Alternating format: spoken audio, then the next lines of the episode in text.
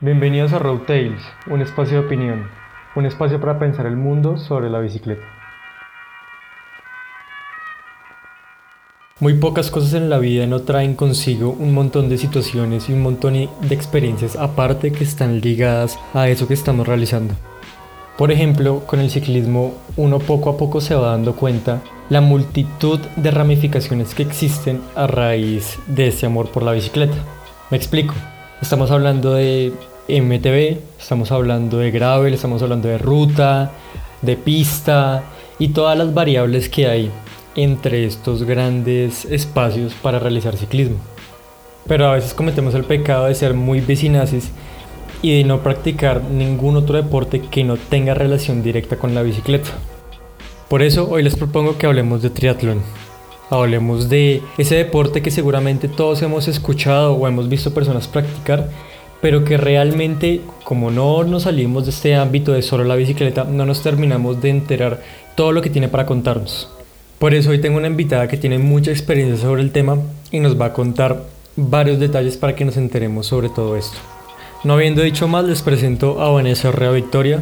Ella tiene 30 años, es bióloga con doctorado en ciencias biológicas desde muy pequeña fue nadadora de aletas con experiencia de 10 años. Ha competido para la selección Bogotá en diferentes certámenes nacionales y logró llegar a ser subcampeona nacional de 20 kilómetros en nado de aguas abiertas en los Juegos Deportivos Nacionales de 2008 y también para la selección Colombia en dos mundiales. Actualmente Vanessa es triatleta y compite en grupos por edad y ha tenido la oportunidad de competir en varios eventos entre ellos en el Campeonato Mundial de Triatlón Off-Road que se corrió en Hawái en el año 2019. Entonces tiene la experiencia, tiene la disposición para venir a contarnos todo esto y espero la entrevista sea de su agrado y que les parezca muy interesante. Muy bien Vanessa, yo tengo varias preguntas, pero ¿qué te parece si comenzamos por el contexto? Cuéntanos de dónde surge el triatlón, cuál es su historia. Bueno, Dani, existen diferentes versiones sobre los comienzos del triatlón. Una versión norteamericana indica que el triatlón nace a partir de 1978 en Hawái con la prueba denominada Iron.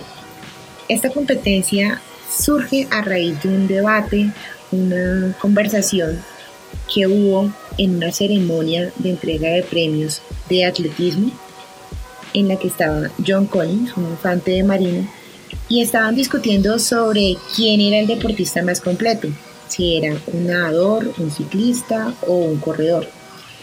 John Collins había leído que el caníbal, el Merck, era el mejor atleta del mundo, pues él tenía el mayor nivel de captación de oxígeno, que estaba entre 77, bueno, ahora sabemos que una persona en 88, pero volviendo al tema del triatlón, con eso propuso que los ciclistas deberían ser los mejores atletas, pero no llegaron a una opinión unánime. Así que decidieron juntar tres pruebas deportivas que había en la isla. Y así, al completar la travesía de natación Waikiki Road Water Swim, que eran 3.8 kilómetros o 2.4 millas, darle la vuelta a la isla, a la isla en ciclismo que eran 112 millas o 180 kilómetros. Esta prueba se llamaba Around Oahu. Y además finalizar con el maratón de Honolulu, que eran 26.2 millas o 42 kilómetros. Entonces, esta sumatoria de millas, 140, iba a denominar al nombre de hierro, o más conocido como Iron. Al siguiente año, en 1979, comienza la participación de las mujeres. Una ciclista, Lynn gana y es la primera mujer en terminar la prueba del Ironman. Pero en sí el triatlón se vuelve famoso es a raíz de una historia en 1982 con Julie Moose debido a que ella tiene problemas durante la prueba y ella ya cuando estaba terminando el maratón le faltaban 3 kilómetros más o menos y comienza a tener frecuentes desmayos, se caía, se levantaba.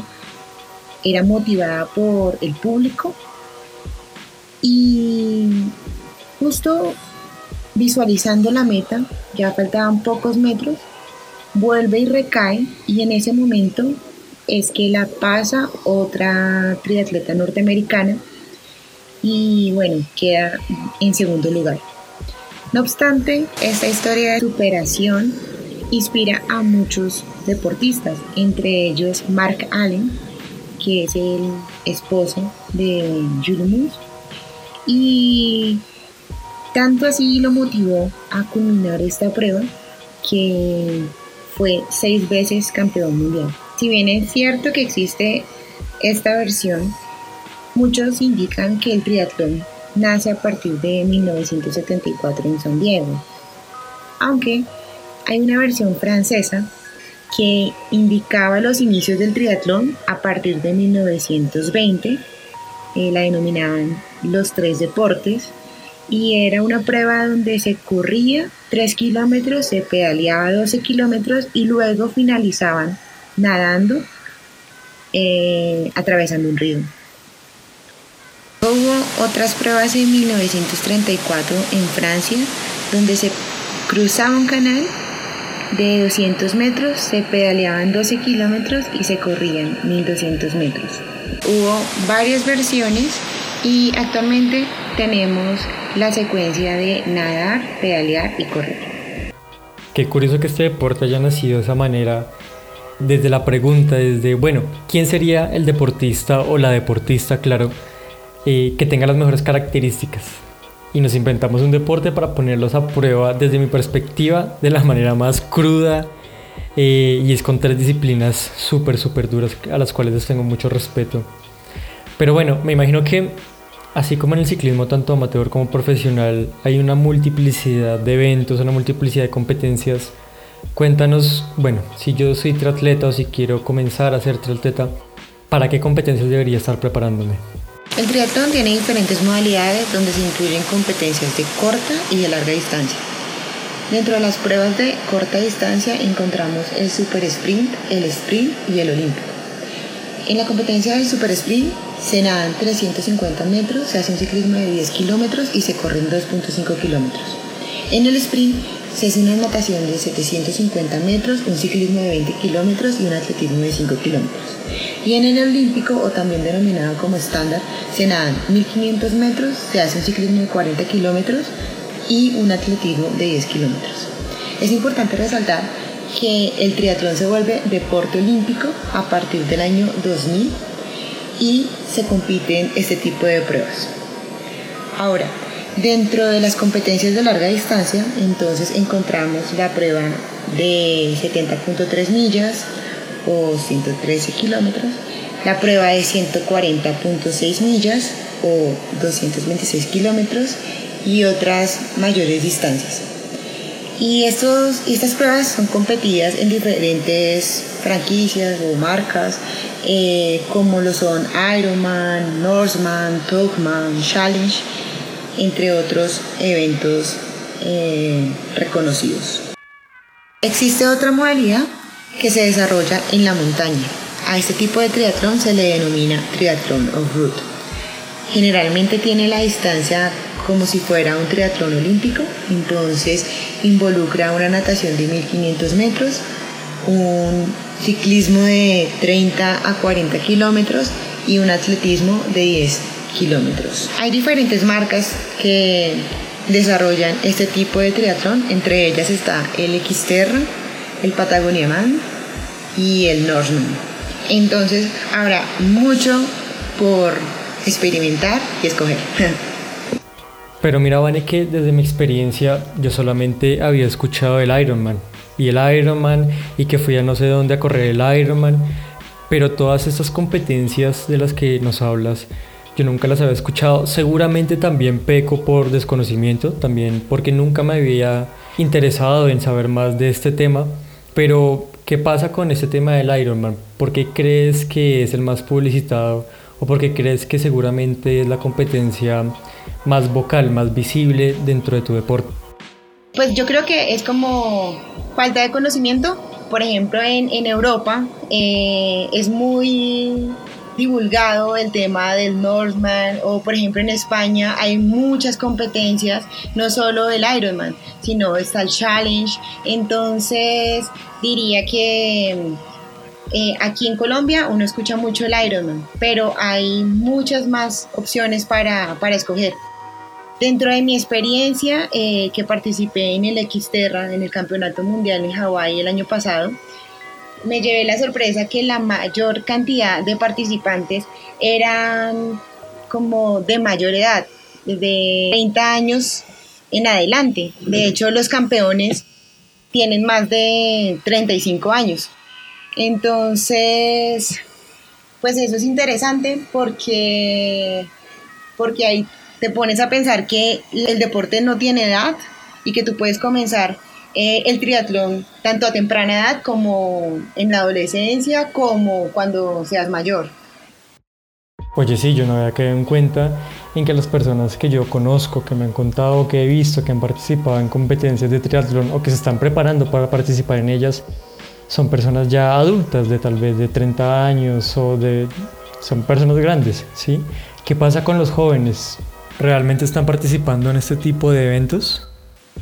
No veo mucha participación de los adolescentes en estos certámenes, pero supongo que con el pasar del tiempo eh, esto irá aumentando porque ahora hay más posibilidades, mayor globalización, entonces supongo que eh, irán aumentando eh, la cantidad de personas en estos eventos. Vi por ejemplo que el primer, el primer triatlón eh, a nivel mundial fueron 15 participantes. Luego han habido 150, luego 700. Y así va aumentando no solo el número, sino también la participación tanto de mujeres como de adolescentes. Muy bien, Vani, ¿qué te parece si comenzamos a hablar sobre cómo comenzar a practicar estos deportes? Y tengo una duda que, que corresponde más eh, al espacio para poder practicarlos. Y es, listo, tú entrenas acá en Colombia y te preparas para participar en ciertos certámenes en distintas partes del mundo o en distintas ciudades. Si bien los ciclistas utilizamos solamente la carretera o la montaña o los velódromos cuando se practica en pista, pero ¿qué dificultades o qué espacios necesitan eh, los atletas para poder practicar esos tres deportes? Ahora, como, como arquitecto me imagino que, si bien es cierto que he visto una inversión que se ha hecho en espacios deportivos en los últimos años, sobre todo en deportes donde no se tenían espacios delimitados, espacios claros para poder practicarlos. No sé cómo será el tema de encontrar una piscina en Bogotá o si toca hacerlo en fuera de Bogotá. Cuéntanos cómo, cómo es ese tema. Y de paso, cuéntanos también, por favor, ¿Qué es lo que se necesita para practicar triatlón? Bueno, primero es importante resaltar que el triatlón es un solo deporte, no son tres deportes. Entonces es un, es un deporte que tiene cinco etapas, ¿cierto? Y considerando pues nadar, pedalear, correr y pues sus dos transiciones.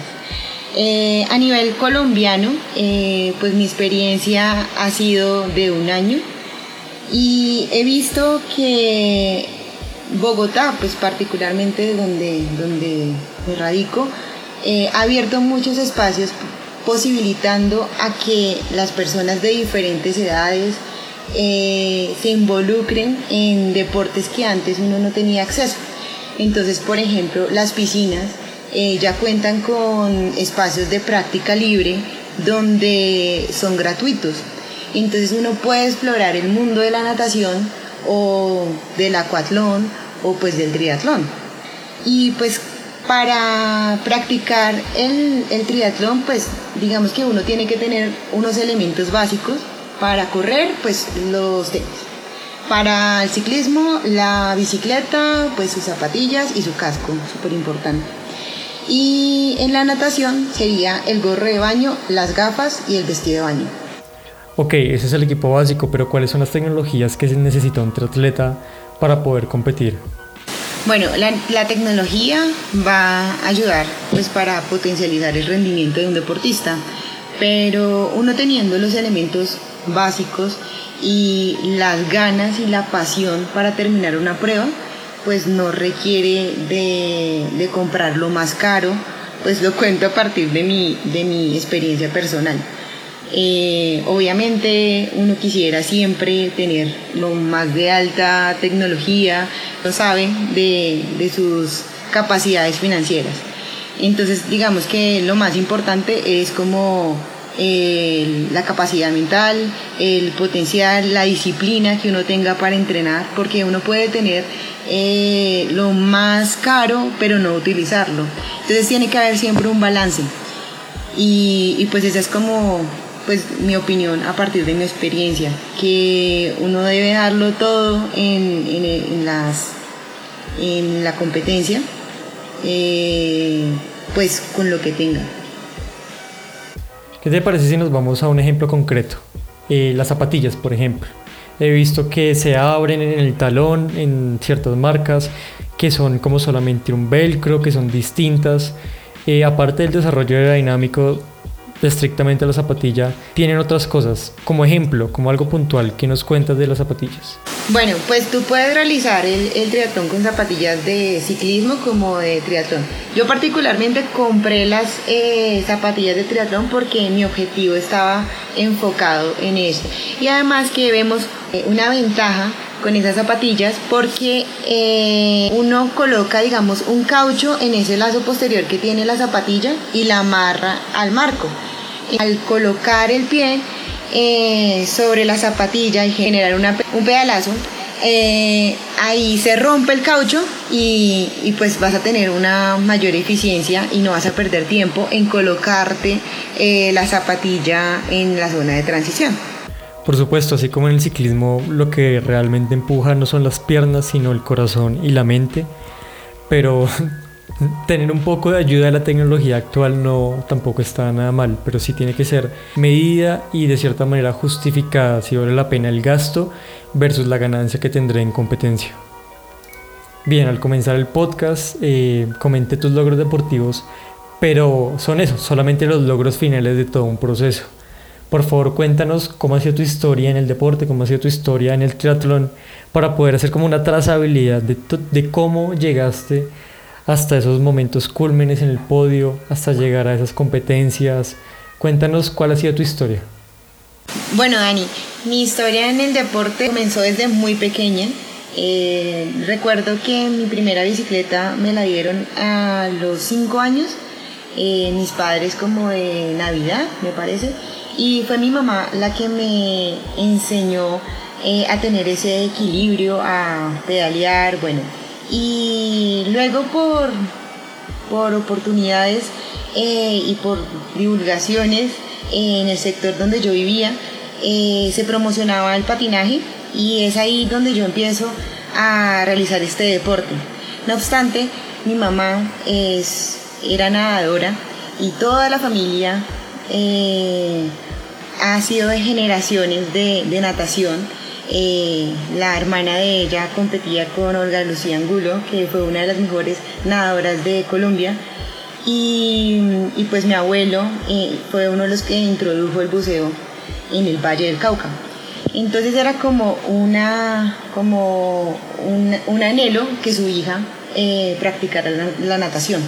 Es ahí cuando cambio el patinaje a la natación y pues desde esa época nadie me ha sacado del agua porque es un mundo espectacular, me ha fascinado y no, no, va a salir de ahí. Eh, y bueno, ahí comienzo a entrenar, eh, comienzo a participar de competencias nacionales, me, eh, de diferentes certámenes como fueron los Juegos Nacionales del 2004, los Juegos Nacionales del 2008 eh, también participé en eventos mundiales en Francia, en la ciudad, en el campeonato de larga distancia, compitiendo los 6 kilómetros. Y luego en Rusia competí una prueba, eh, un relevo, que quedamos de, cuartas eh, a nivel mundial. bueno, y mm, en Juegos Nacionales, en el 2004, yo eh, teniendo como una reunión con todos mis amigos deportistas, eh, me hice muy amiga de los ciclistas y ellos me presentaron el mundo del velódromo y desde esa época eh, comenzó como a germinar esas ganas de saber la, tener como esa velocidad en la bicicleta. Pero pues siempre eh, me, pues no me desviaba, sino que continuaba mi camino como nadadora, con aletas. Eh, luego de mucho tiempo, pues paso a, realizar mi doctorado en la Universidad de Sao Paulo y una de las cosas que me fijé antes de ingresar al campus era eh, pues la parte deportiva, ¿no? Y tenía un velódromo y yo dije, listo, esta es la oportunidad, ya no compito en natación con aletas, ahora seamos pisteras. Pero resulta que el velódromo está, no está en funcionamiento desde hace mucho tiempo y bueno, entonces continúa mi historia de volver a, correr. Eh, vuelvo a correr, eh, competir en, pruebas pues, del estado de Sao Paulo. Y me encuentro con, con, un, con un profesor y pues estaban como vendiendo una bicicleta y dije, listo, esta es mi oportunidad, ya con los ingresos de, todo el ahorro del doctorado, digo, listo, me voy a comprar la bicicleta y voy a cumplir el sueño de ser pistera, pero bueno, eh, compré una bicicleta de ruta y, mi profesor me dijo, bueno, si usted está corriendo y es una nadadora, ¿por qué no realizar una prueba de triatlón? Y yo, ¿triatlón? No, pero, o sea, eso es como, eh, es otro mundo, yo pues igual dije, ok, con disciplina, con entrenamiento podemos alcanzar eh, pues la, meta. Entonces dijo, bueno, pero antes de, triatlón realicemos una prueba de duatlón. Y yo listo. Entonces, eso fue a finales del año 2017. Y mm, competí mi primera prueba de duatlón. Qué prueba tan dura. mi corazón a a tope todo el tiempo, eh, salir súper explosiva, luego coger la bicicleta y hacer esos 20 kilómetros con el corazón en la garganta, luego salir a correr los últimos 2.5 kilómetros a toda. Fue algo demasiado emocionante, me apasioné muchísimo. Eh, en ese momento quedé campeona y bueno, eso también me motiva, a, me motivó pues a, a, continuar en este mundo del duatlón, triatlón y triatlón. Eh, pero eh, yo decía, bueno, ya que me fue bien en el duatlón, pues exploremos el mundo del triatlón. Y, y como tenía esa experiencia de nadadora, eh, meses después competí mi primera prueba de triatlón.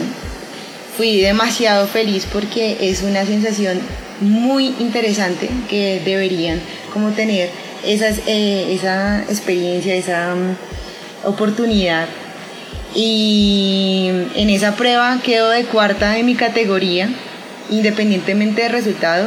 Eh, fue una de mis mejores experiencias y dije, vamos a meterle la ficha con toda al triatlón.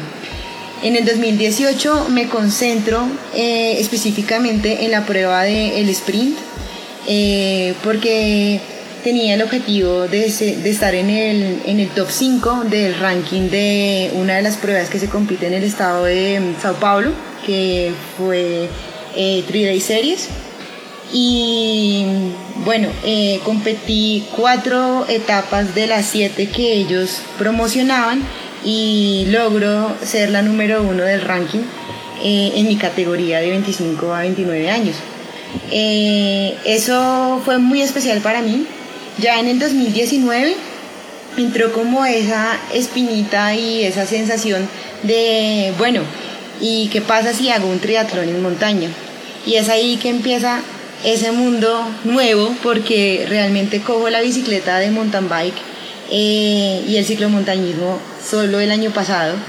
Y, y, hacer un triatlón de montaña fue espectacular, o sea, es la, la experiencia más hermosa y dura que he tenido en la vida, pero, pero es muy chévere.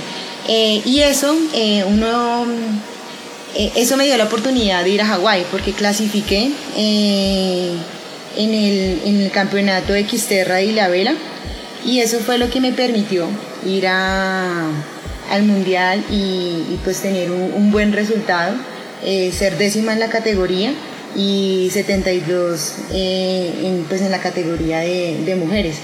Este evento, el Xterra, el mundial, eh, ha tenido poca participación de los colombianos y es una de las cosas que me gustaría promover e y estimular también a que eh, los colombianos eh, clasifiquen eh, porque nosotros tenemos un gran potencial, o sea, los ciclomontañistas que hay en este país, los ciclistas, bueno, en, términos generales Colombia es demasiado potente en el deporte. Entonces siempre pues me gusta llevar la bandera en alto y, y decir, pues cuando estaba en el mundial decía como los colombianos deben venir y pues digamos eh, la, participación de los colombianos en el Xterra en el Mundial ha sido desde el 2016 y este Mundial se ha venido haciendo desde 1996. O sea, lleva 24, 24 ediciones desde que se fundó este, este certamen y Colombia ha tenido menos de 20 deportistas en este, en este, este en este Mundial. Entonces es también una invitación a que los colombianos eh, participemos de otros eventos y sigamos dejando la bandera en alto como lo hemos venido haciendo. Bueno, Vane, muchas gracias por tu tiempo, gracias por venir a apoyar este proyecto que al final de cuentas lo único que busca es generar una mirada diversa del ciclismo y en sí del deporte desde la educación, desde la educación contada desde la experiencia del otro, que reconozcamos que el otro tiene muchas cosas que enseñarnos y básicamente es abrir un espacio para contar todas este tipo de cosas. Bueno, Vani, ¿qué te parece si invitas a las personas que están escuchando el podcast a que se interesen más en este tema, en que no lo vean como algo tan inabarcable y, que se lancen a disfrutar de una nueva experiencia? Bueno, ya escucharon mi historia, que fui mucho tiempo nadadora con aletas y nunca me imaginé haber sido triatleta. Y de verdad que es una experiencia muy gratificante. Y, e invito pues a todas las personas a que no tengan miedo como de disfrutar otro tipo de experiencias. Eh, que nada te impide soñar y, y bueno crear como esa esa sensación de qué pasa si me meto en atletismo, qué pasa si me meto en duatlón, qué pasa si compito un triatlón. Entonces es como generar eh, curiosidad y, e incentivar, porque de verdad que la mente puede superar muchas, eh, muchas barreras y, y pues lo más importante es continuar soñando y ser capaces de alcanzar las metas. Espero poder volver a tenerte acá, espero que nos puedas volver a acompañar no solamente en el tema de triatlón, sino, otros, sino en otros temas donde también tienes mucho que enseñarnos. Y si no conocen a Vanessa, síganla en sus redes sociales, hace historias de nutrición, hace historias de entrenamiento, hace historias donde se la pasa gozándose la vida. Y nada, Vanessa, muchas gracias por venir. muchas gracias, Dani. Eh, estoy muy feliz de haber participado de este podcast eh, e incentivar también. Eh, hay muchas cosas que todavía falta por mejorar y ir trabajando en ello. Gracias. Muchas gracias por haber escuchado este capítulo. Espero que el tema y las opiniones que discutimos hayan sido interesantes. Te recuerdo que cada sábado habrá un capítulo nuevo, siempre buscando reunir historias de personas que tienen mucho que contar. Sígueme en mis redes sociales como arroba y espero que nos encontremos pronto en carretera.